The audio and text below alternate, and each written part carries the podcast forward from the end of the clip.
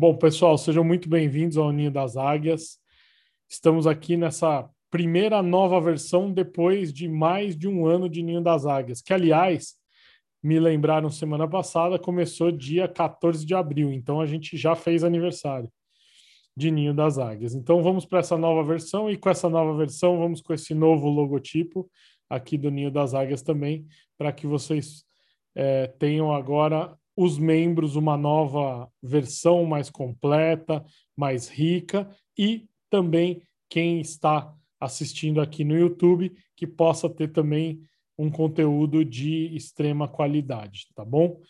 Vamos fazer alguns combinados, mas antes dos combinados, quem está aqui, os membros, quem está aí no YouTube assistindo, se inscreve no canal, clica no, no like, clica no sininho para receber notificação de novos vídeos, porque esse vídeo, para quem não é membro, vai estar tá sempre chegando um mês depois, tá? E como funciona aqui o Ninho das Águias? Tema principal sempre é liderança, tá? As aulas ficam gravadas e o membro tem acesso durante um mês antes das pessoas que não são membros. Então, esse membro vai poder assistir quantas vezes ele quiser a gravação vai poder tirar as dúvidas durante a aula via chat, mas também é um direito só dos membros. Quem não é membro, deixa o um comentário aqui embaixo que a gente vai estar respondendo. E pós a aula, os membros têm 30 minutos com os mentores que estarão no dia da aula. No caso, hoje, a Bruna e eu. E vamos à liderança. O tema é liderança.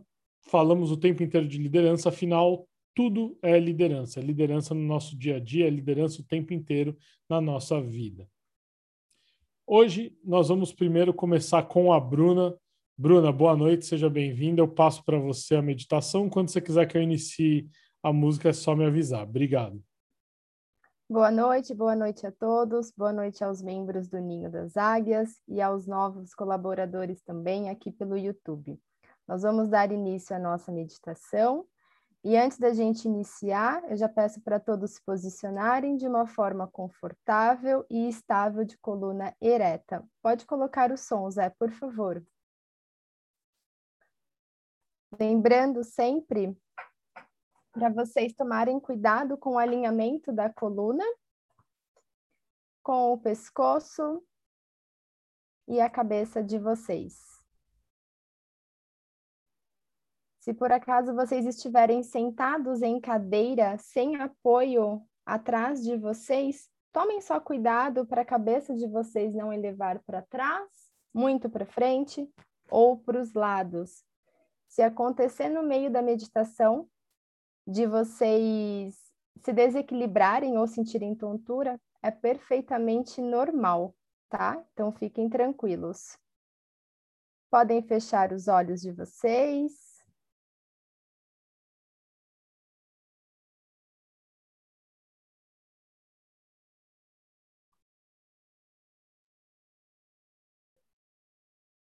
Alinhando a coluna.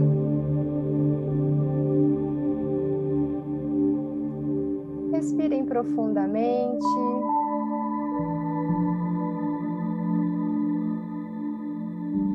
Inalando pelo nariz. E exalando lentamente.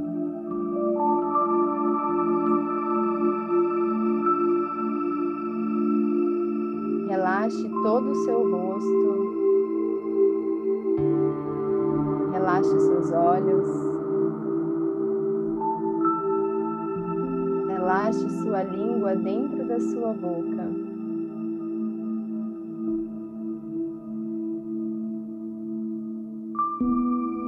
Sinta seu corpo todo relaxado.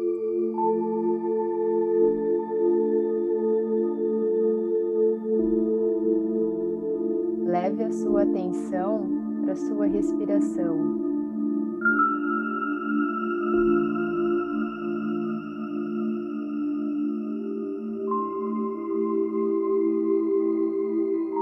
Como é o ar que entra nas suas narinas?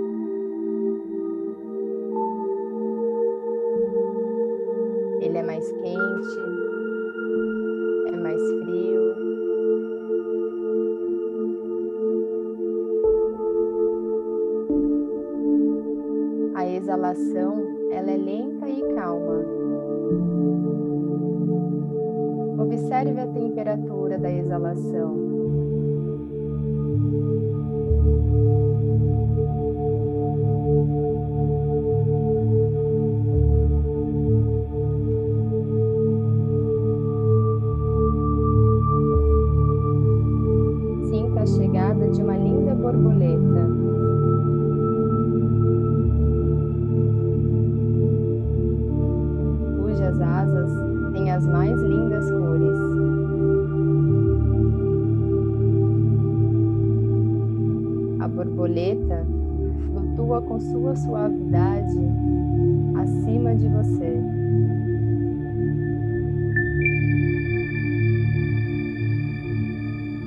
E a partir de suas asas, ela começa a lhe enviar os mais belos feixes de luz, luzes de todas as cores.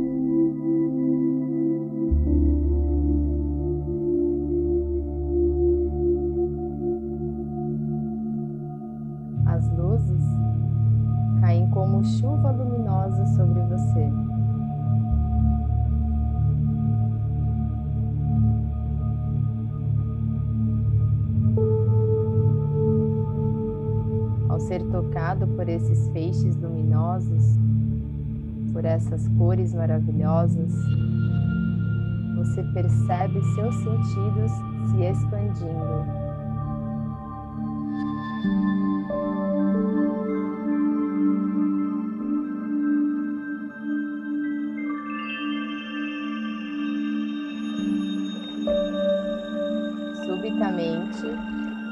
você se torna capaz de enxergar cores nunca antes imaginadas.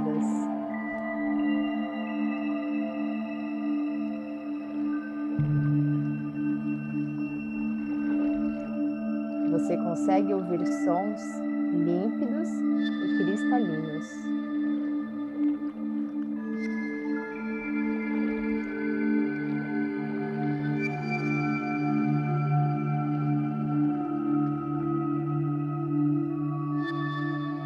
você consegue ter ideias magníficas.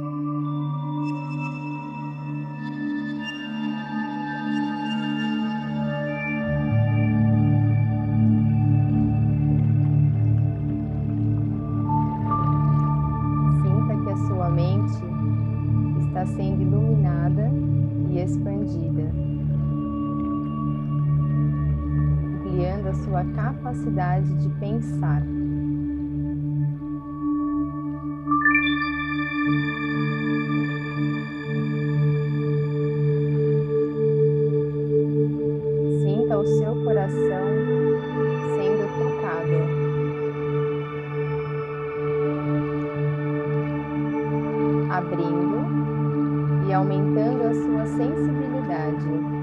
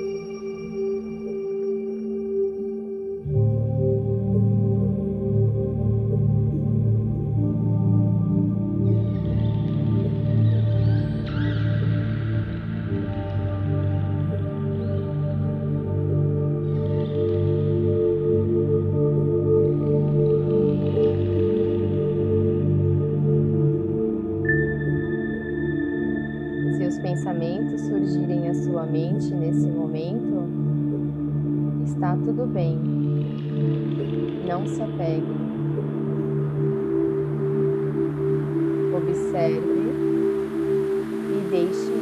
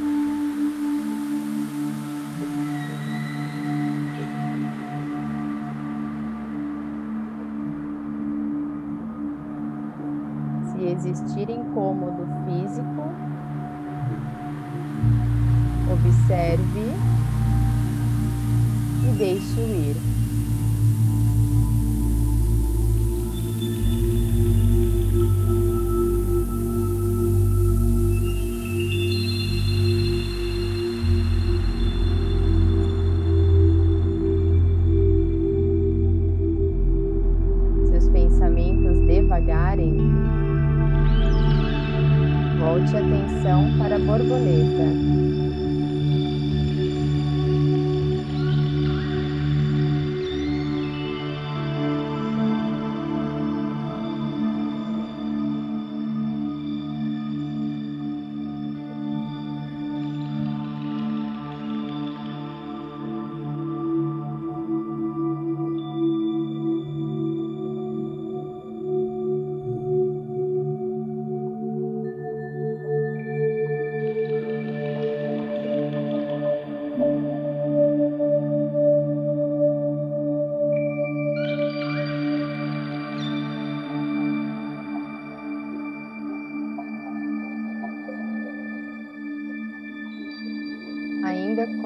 olhos fechados, volte a sua atenção para o presente momento, para o aqui e o agora. Mantendo seus olhos ainda fechados, volte a atenção para o ambiente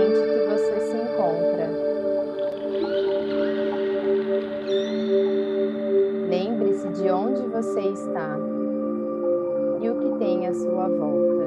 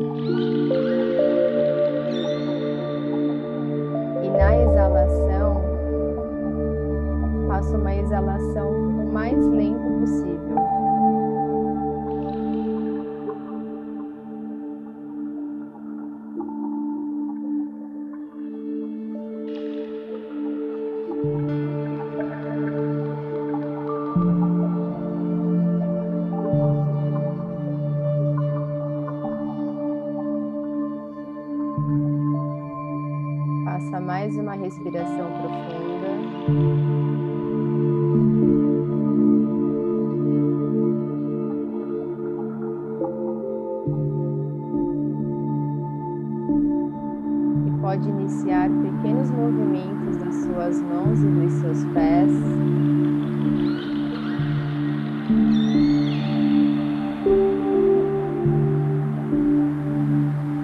Se tiver uma tensão nos seus ombros, pode movimentar o seu pescoço de um lado para o outro.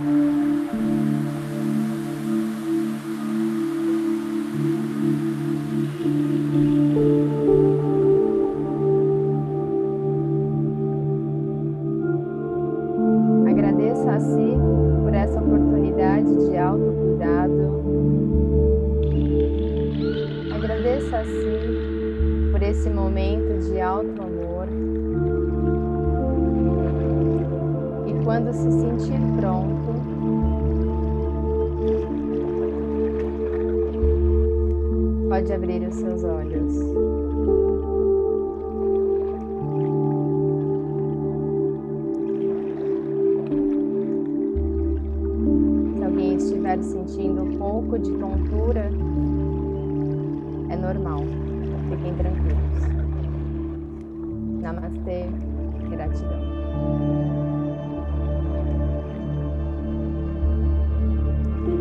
Pode parar, Zé.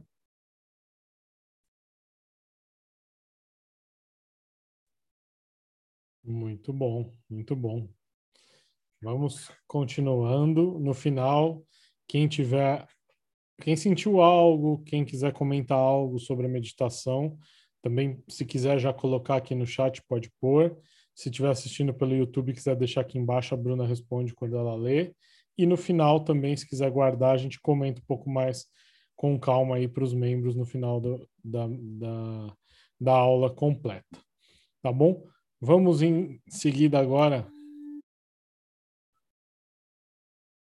só um pouquinho. Nós vamos falar do de um líder hoje uma história para inspirar a gente. Quando a gente fala de liderança, a gente não, não basta a gente só trazer teorias sobre liderança. A gente tem que ouvir histórias de pessoas.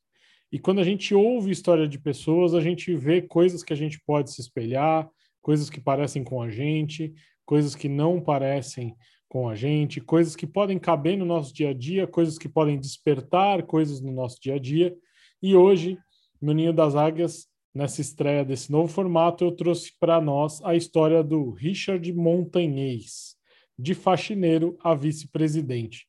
Vocês já já vão entender por que desta frase. Então, quem era Richard Montanhês? Eu quero primeiro chamar atenção para a frase que está logo abaixo dele aqui, que é dita por ele: Eu era formado em ser pobre, faminto e determinado. Ele mesmo falava isso desde pequeno. E aí eu quero contar um pouquinho da história dele e que vocês vão fazendo as reflexões sobre autoliderança e liderança mediante a história dele. Ele, na quarta série na escola, ele começou a, a, sentir um pouco de vergonha. A quarta série é aquela idade ali, 9, 10 anos, né? Aí da pré-adolescência. Aquela idade que a gente começa a se importar muito com a, a opinião alheia. E por quê? Porque ele levava, ele é descendente de mexicanos, e ele levava sempre a mãe dele fazer burritos. Né? Só que você vê como é essa questão da aceitação, né? Ele tinha um lanche gostoso, mas ele era o único que levava burrito. Os amigos levavam sanduíche típico americano e é, ele ficava, não, não vou comer, porque eu sou o único que come, eu sou diferente, eu sou imigrante, filho de imigrante, enfim, aquela história toda. Até que a mãe dele vira para ele e fala assim: Filho, tá bom, eu vou fazer dois burritos, três burritos para você. Você senta com seus colegas e você pode daí é, colocar, vamos dizer assim, é, eles integrar, né, no, no, seu comendo a mesma coisa, conversando sobre a mesma coisa, vai falar e aí é, vocês vão ter uma integração maior. A mãe dele fez isso, só que o Richard não distribuiu o burrito. Ele começou a vender os burritos extras na escola por 25 centavos para ganhar dinheiro. Então surgiu um olhar empreendedor na vida dele, no qual ele começou a gostar, porque ele começou a vender os burritos da mãe e ganhar um dinheirinho. E ele descobriu que ser diferente, porque ele era o único menino que tinha essa visão empreendedora, que queria esse algo a mais, é, juntar dinheiro, porque a família dele é, é, veio de uma origem de imigrantes ilegais, enfim, não tinha aquela possibilidade de crescer absurdamente dentro do país é, num primeiro momento, ele falou: é legal ser diferente, é legal pensar diferente, é legal ter um comportamento diferente e não simplesmente seguir todo mundo, fazer igual a todo mundo. E aí, Richard começa a ter algumas ideias. Só que vem uma aula que joga um balde de água fria nele, que é uma aula em que a professora pergunta qual o seu sonho. E ele não consegue responder aquela pergunta. E quando ele não consegue responder aquela pergunta, ele fica obcecado por responder aquela pergunta. Ele fala: Eu preciso saber o que eu quero, eu preciso saber aonde eu vou chegar, eu preciso ter um norte da minha vida, do, se eu quero algo para minha família, para mim. Então, tudo começa na quarta série, mas esse caminhar da escola dele é muito importante. É aonde ele se descobre, é aonde ele olha para ele e é aonde o principal aspecto aqui é que ele não se vitimiza em momento nenhum. Ele sabe que ele pode transformar a realidade dele. E aí ele entra com 18 anos numa empresa chamada Frito-Lay. Aqui embaixo está o, o, o, logo dela. É uma empresa que é do grupo Pepsi. É, é da Pepsi, é de salgadinhos, tá? E aí, com 18 anos, ele entra, só que ele entra como faxineiro. E quando ele entra como faxineiro, ele se desvaloriza e fala assim: Poxa, mas será que é isso que eu quero? É isso que eu não quero? E o avô dele diz essa frase aqui para ele: Tenha a certeza de deixar esse chão brilhando e deixem eles saberem que foi o montanhês que passou o pano. Olha a visão que esse avô passou para o neto dele. O avô é a referência, essa frase é uma referência de vida para ele, porque ele entende aqui que não importa onde ele estiver, mas faça o seu melhor. Não importa se hoje eu sou faxineiro, se eu vou ser faxineiro a vida inteira, se amanhã eu vou ser dono de empresa, se eu vou ser gerente, se eu vou ser encarregado, ou aonde você estiver, faça o seu melhor. E aí, ele tem algo dentro dele que não se contenta apenas com o fato de ser o faxineiro. E não pelo fato de ser faxineiro ser mais ou menos, mas ele não se acomoda em momento nenhum. E ele começa, em todos os lugares que ele faxina daquela empresa, ele começa a observar. Ele passa numa prateleira, vê algo, passa na outra prateleira, vê outro algo, e ele vai olhando a, a estrutura inteira da empresa Frito-Lay. Até que ele entende que no final de uma prateleira lá, num lugar determinado da empresa, ele enxerga que tem batatas, né, salgadinhos, enfim, eles chamam de cheetos, né, nos Estados Unidos tudo é cheetos. Ele tem esses cheetos e do lado vende-se o molho picante. Eram dois produtos diferentes. E aí ele olha aquilo e fica com aquela informação.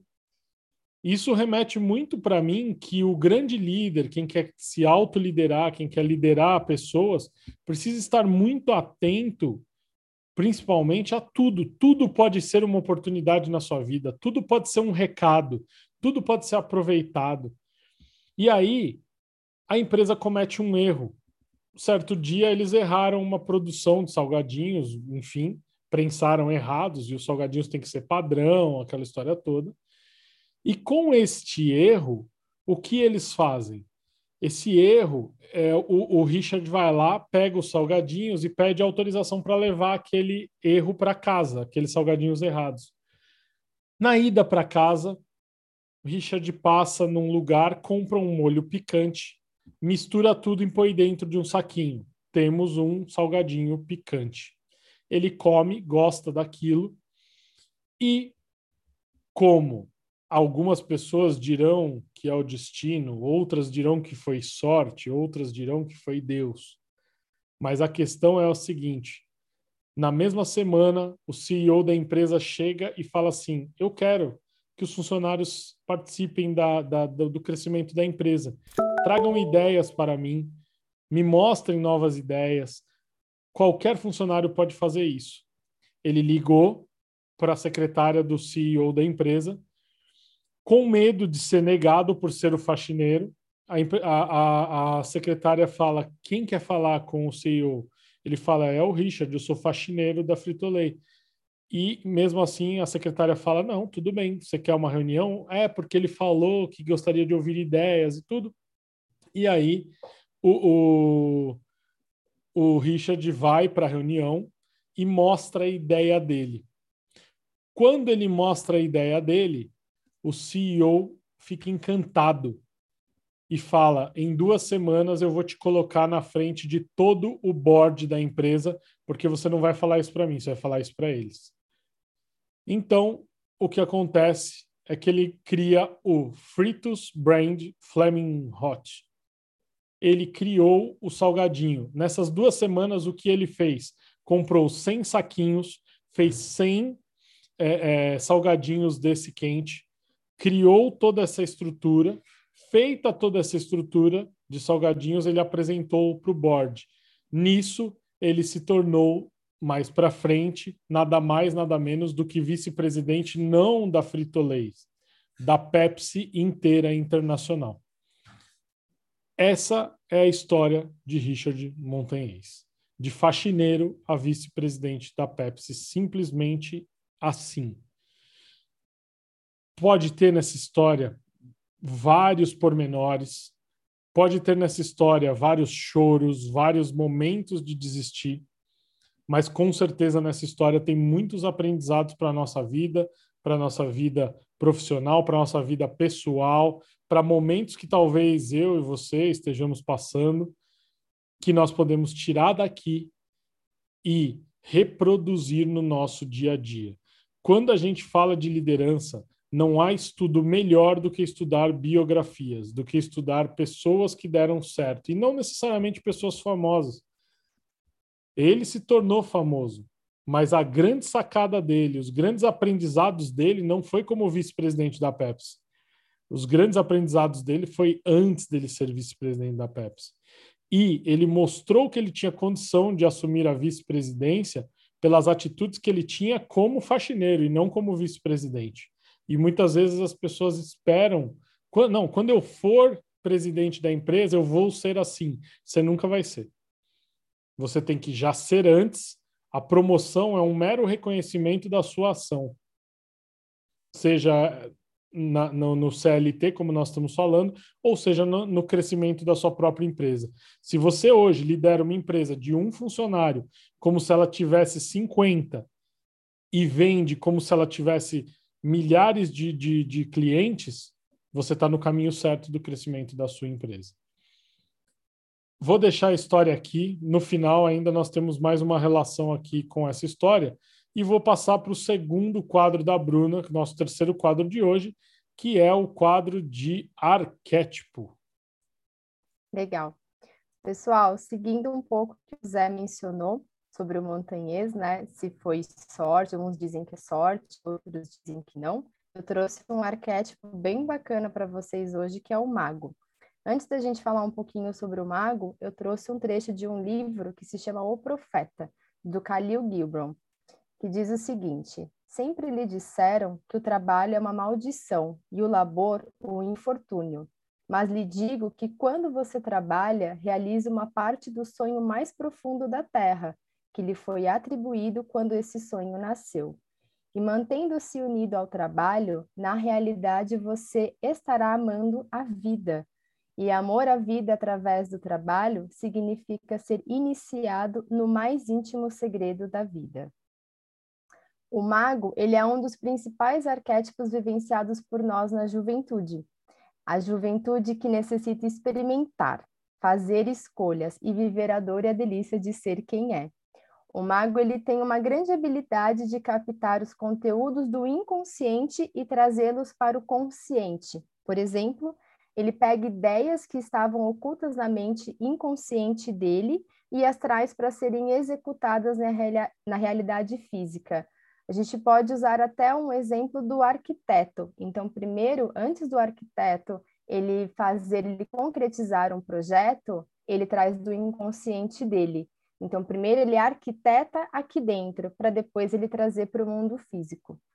O mago ele é um arquétipo que, apesar de extremamente comunicativo, fala muito sobre o poder da solitude, o entendimento de que sozinhos viemos a esse mundo e sozinhos partiremos dele. Para ele, tudo é possível, pois está em contato com as leis da humanidade e do universo. O que está acima está abaixo, o que está dentro está fora. Resumindo, os, as principais virtudes que o arquétipo do mago traz é a capacidade de comunicação, a habilidade de transformar e o meio do poder pessoal. O mago, ele é um arquétipo que coloca a mente humana frente a todas as suas potencialidades e faz com que tudo saia do plano das ideias serem concretizadas. Através do trabalho, ele transforma todas essas infinitas possibilidades em possibilidades, para que possam realmente ser manifestadas na realidade, Assim, promove uma transformação em si e no mundo. O mago, ele não é, guarda os conhecimentos dele para si, ele passa para frente. E eu trouxe algumas características muito legais do mago para vocês, que tem tudo a ver com empreendedorismo, com liderança. Então, as pessoas que elas trazem o arquétipo do mago com elas, elas são pessoas que sabem que a sua mente, ela cria a própria realidade e usam deliberadamente esse poder. Então, trazendo o exemplo do montanhês, Ele tinha toda essa ideia na, no inconsciente dele e ele co-criou a realidade dele. Como o Zé mencionou, pode ser sorte ou não, ele pode ter co-criado a realidade dele.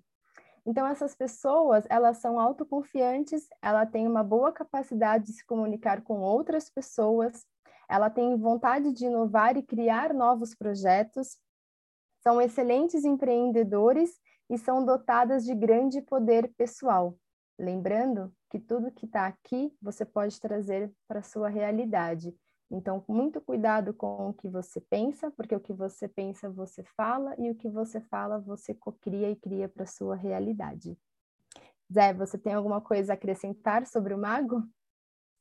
Eu acho que tem tudo a ver com, com o Richard Montanhês. É, é, é, bem legal o arquétipo do mago, né? E, e, acho que o mago tem uma coisa muito legal, que ele não fica alienado do trabalho, mas o trabalho é o meio dele. E, e isso é muito importante para, principalmente para esse exemplo da liderança, que o montanhês ele conquistou. A gente pegou só a parte boa da história, mas o que tem de trabalho aqui no meio dessas linhas, dos, nessas linhas do tempo aqui, o que tem de, de pé no chão, de solidão, de falar, talvez até duvidar da própria capacidade em alguns momentos, mas ele prosseguiu. Né? E o mago sabe muito bem organizar tudo isso.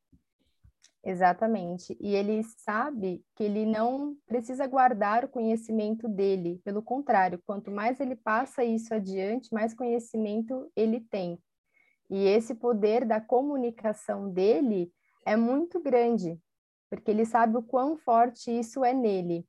E mais uma vez, eu vou repetir: apesar dele ser uma pessoa muito comunicativa, ele é sábio, ele tem o prazer da solitude, ele sabe o quão benéfico é isso, o quão benéfico é esse momento da solitude para ele co-criar toda a realidade dele. É isso. Muito bom, muito bom. Tá aí o arquétipo do mago. Se vocês tiverem alguma dúvida, também pode deixar aqui embaixo nos comentários ou agora no final da aula a gente é, fala sobre isso. Perfis comportamentais. Vamos falar de motivação. Eu não sei qual é o perfil do montanhês, não estudei o montanhês a fundo nos vídeos ainda, é, mas para a gente prosseguir, para a gente conquistar grandes desafios, para a gente não parar, a gente tem que ter claro os perfis de cada, a motivação de cada perfil. E os tubarões geralmente têm um desses três pontos, se não os três, como pontos centrais da sua motivação de ação, que são os desafios. É, ser desafiado é muito interessante para o tubarão. Fazer as coisas é muito interessante para o tubarão também, motiva ele de ir logo para a fase de execução e ter poder. Ter poder é outra motivação eminente do tubarão. A águia, que é um perfil que tem um, o mesmo lado de ação, porém um pouco mais emocional do que o tubarão, ela gosta muito de novidade. Ela gosta da exposição, sim, claro que desde que positiva, mas ela gosta de se expor e ela gosta de reconhecimento. O lobo gosta de coisas complexas, gosta mais da reflexão do que da execução e é motivado por conhecimento, aprofundamento de conhecimento. E o gato, por sua vez, tem como motivação a tranquilidade, ajudar e cumprir propósito. Isso é muito interessante para o gato, motiva ele a se mover o tempo inteiro e trabalhar com pessoas, para pessoas. Isso o gato tira de letra e adora se mexer devido a isso. Você tendo essa noção básica aqui, você consegue é, é, motivar mais facilmente esses perfis. Se você não sabe qual é seu perfil comportamental, entre em contato com a gente. Eu vou deixar os contatos no último slide para que você possa fazer o teste e entender mais a fundo esse slide aqui. Por último, não menos importante, eu quero deixar um vídeo no qual nós não vamos comentar nada. Eu quero que você pegue agora toda a aula, tudo que foi dito na meditação, toda a história do Richard Montanhês, o arquétipo do mago, as motivações dos perfis e que você faça a sua relação do vídeo. Nós não vamos interferir na sua relação, ela vai ser sua, ela é uma metáfora que você vai colocar dentro da sua cabeça. O aprendizado de cada um nesse vídeo será extremamente individual, tá bom? Então eu vou colocar o vídeo com uma música de fundo aqui.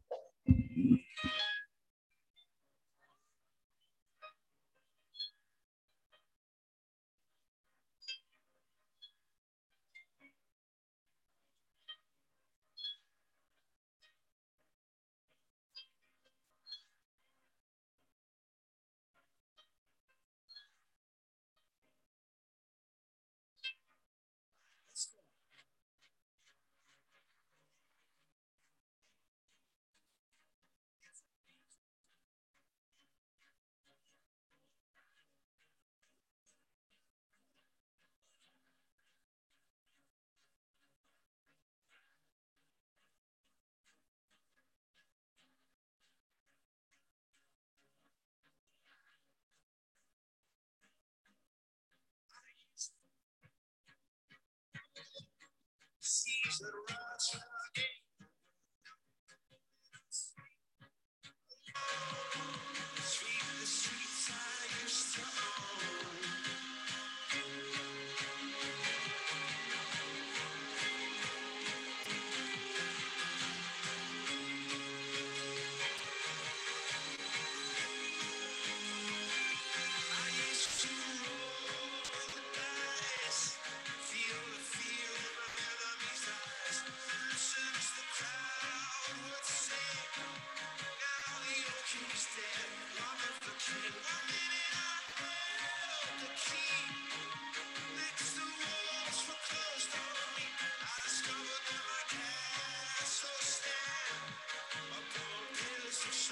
Thank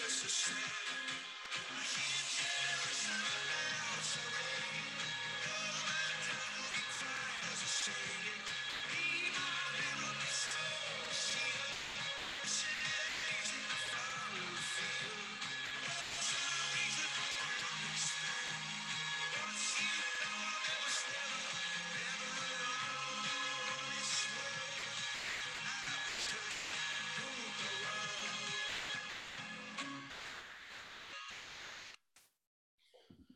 Bom, pessoal, para acabar, frase do dia: trabalhe, sirva, seja forte e não enche o saco. Ítalo Marcilli, obrigado pela presença de todos. Quem quiser entrar em contato, fazer seu teste, conversar um pouquinho, entender como funciona o Ninho das Águias, é só entrar em contato conosco aqui. Bruna, obrigado.